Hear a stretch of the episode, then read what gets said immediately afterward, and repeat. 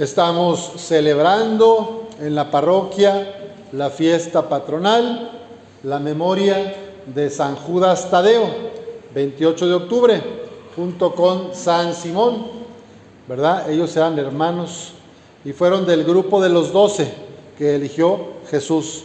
De entre todos los discípulos, eligió a doce para ser sus apóstoles. ¿Recuerdan qué significa la palabra apóstol? Enviado, enviado. Apóstol es alguien que es enviado a anunciar, a predicar, a vivir el Evangelio. San Judas Tadeo es un hombre que pudo entender esta sabiduría que escuchamos en la primera lectura. Te compadeces de todo, Señor, y aunque puedes destruirlo todo, Aparentas no ver los pecados de los hombres para darles oportunidad de arrepentirse. Porque tú amas todo cuanto existe y no aborreces nada de lo que has hecho. Qué importante en un siglo como el nuestro, donde tantas personas viven en depresión, donde tantas personas no se aceptan como son, donde tantas personas se la pasan criticando a los demás. Qué importante es escuchar esta palabra Dios ama todo cuanto existe, todas las personas, todas las criaturas, animales, árboles, plantas, las montañas y los ríos. ¿Cómo podrían seguir existiendo las cosas si tú no las quisieras? ¿Cómo habría podido conservarse algo hasta ahora si tú no lo hubieras llamado a la existencia?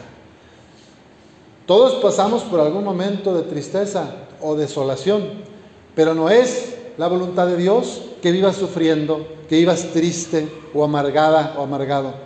Porque tú vales mucho para Dios. Si te creó es por amor y para amar y ser amado, para amar y ser amada. No te creó ni nos deja en este mundo para vivir tristes o desolados. El Señor nos da la posibilidad, y dice la palabra aquí del libro de la sabiduría, que a nosotros pecadores, como también San Judas, pues tuvo sus errores y pecados, que nosotros tenemos oportunidad de convertirnos. Dice aquí, por eso los que caen los vas corrigiendo poco a poco, los reprendes y les traes a la memoria sus pecados, para que se arrepientan de sus maldades y crean en ti, Señor. Todos, mujeres, hombres, de cualquier edad, de cualquier situación económica, de cualquier nivel de instrucción académica, todos estamos llamados a vivir en Cristo y por Cristo. Alabarlo y proclamar su nombre, como decía el Salmo, porque el Señor es siempre fiel a sus palabras y lleno de bondad en sus acciones. San Judas aprendió de su primo hermano Jesús ese amor, esa misericordia. Y por eso San Judas es un peregrino, trae el bastón de caminante que va a anunciar la buena noticia de Jesucristo, el Evangelio de la misericordia. Pero él no puede solo, San Judas no puede solo. ¿Se acuerdan lo que tiene aquí San Judas en el pecho? Efectos especiales. Lo que tiene San Judas aquí es un medallón. ¿Y quién aparece en el medallón?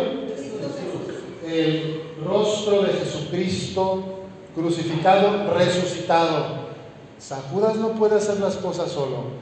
Todos los favores que le atribuimos a San Juditas, todos los milagros que solemos decir que los hace Él, ¿quién es el que los hace en realidad?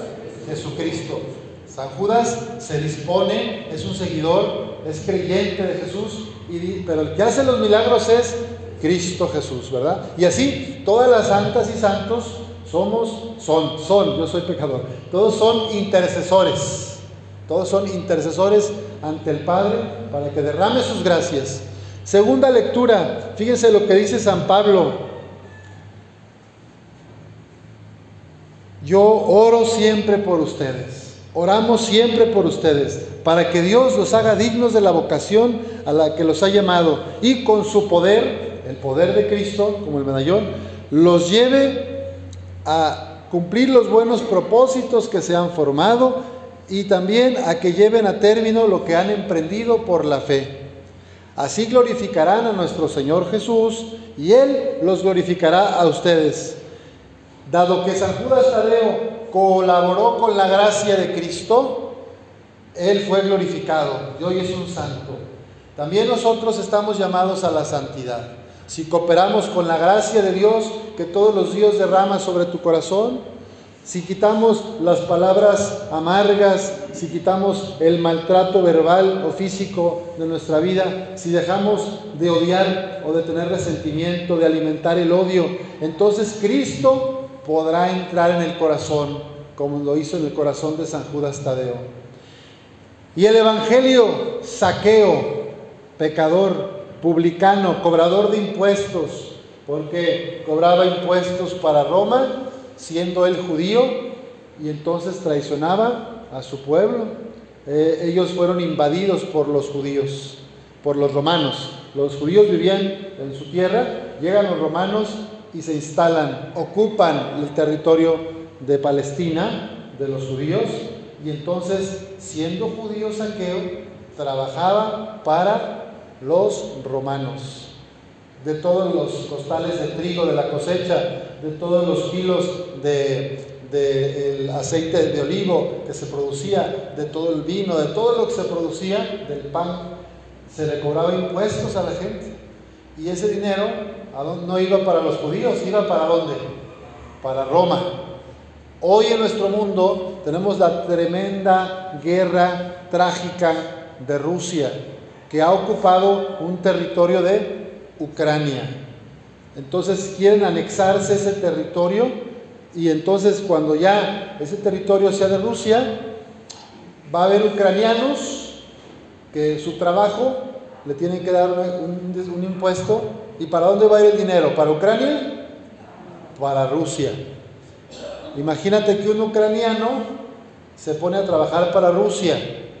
¿Cómo lo van a ver sus hermanos? Van a decir, oye, Tú, en vez de ayudarnos estás ayudando a esos invasores, a esos que vinieron a ocuparnos. Por eso dice que cuando Saqueo bajó del árbol, porque era chaparrito, ahí se subió a ver a Jesús, y le dijo Jesús, bájate de ahí Saqueo, porque hoy tengo que hospedarme en, tu casa.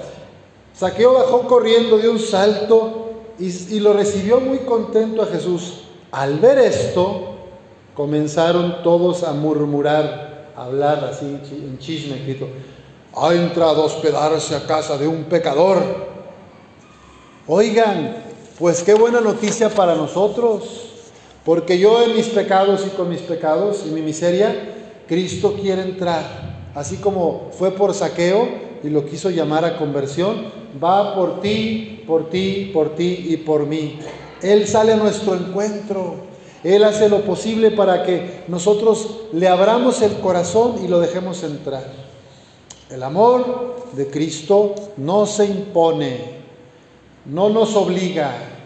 El amor de Cristo es libre. Te dice, ¿me dejas llegar a cenar contigo? ¿Me dejas entrar en tu corazón? Mira que estoy a la puerta y toco la puerta. Si, me abres, entraré y cenaré contigo. Conviviremos juntos, dice el Apocalipsis 3, ese libro. Así Jesús le dijo a Saqueo, hoy quiero hospedarme en tu casa. Pero Saqueo le pudo haber dicho, no, no te quiero, vete de aquí. Ya el Espíritu Santo, que estaba también y que está en las personas que nos equivocamos, estaba llamando a Saqueo a algo más grande. Y es tal la alegría del encuentro con Cristo, el amor que sintió de Jesús Saqueo, que inmediatamente dice, mira Señor, voy a dar a los pobres la mitad de mis bienes, y si he defraudado a alguien, le restituiré cuatro veces más. Cuando uno de nosotros se encuentra con el amor infinito de Cristo, no puede más que pretender amar a los demás, perdonar, pedir perdón y reparar los daños. Saqueo es un signo para nosotros de que cuando dejamos entrar a Dios en nuestra vida, cuando aceptamos la gracia de Cristo en el corazón, somos capaces de restaurar los vínculos, de ya no alimentar el rencor, de ya no desear el mal a nadie, sino hablar bien de los demás, de tener compasión para los otros, ternura, comprensión y afecto.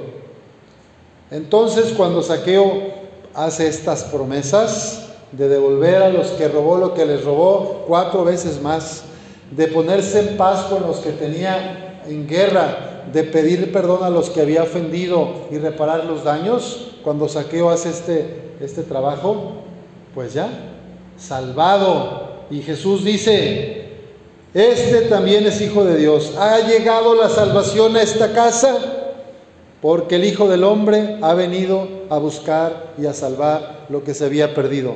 Tú y yo tenemos esperanza. No importa el pecado que hayamos hecho, si nos ponemos en las manos de Dios, si pedimos perdón, si nos dejamos llevar por su Espíritu Santo, como San Judas Tadeo, podemos ser hombres y mujeres santos, que sean hombres de misericordia, mujeres de misericordia, de servicio, de caridad y de entrega a los demás. Las tres cosas que distinguen a San Judas como símbolo, la llama, que es la llama de la fe, el Espíritu Santo que alumbra nuestros pasos, el medallón, Cristo en el corazón y el bastón de caminante. La cuarta, el manto verde de la esperanza. Entonces, aunque estemos en cañadas oscuras, en momentos difíciles, el Señor nos escucha. Pongámonos en marcha para ser transmisores de la misericordia de Dios. Que así sea.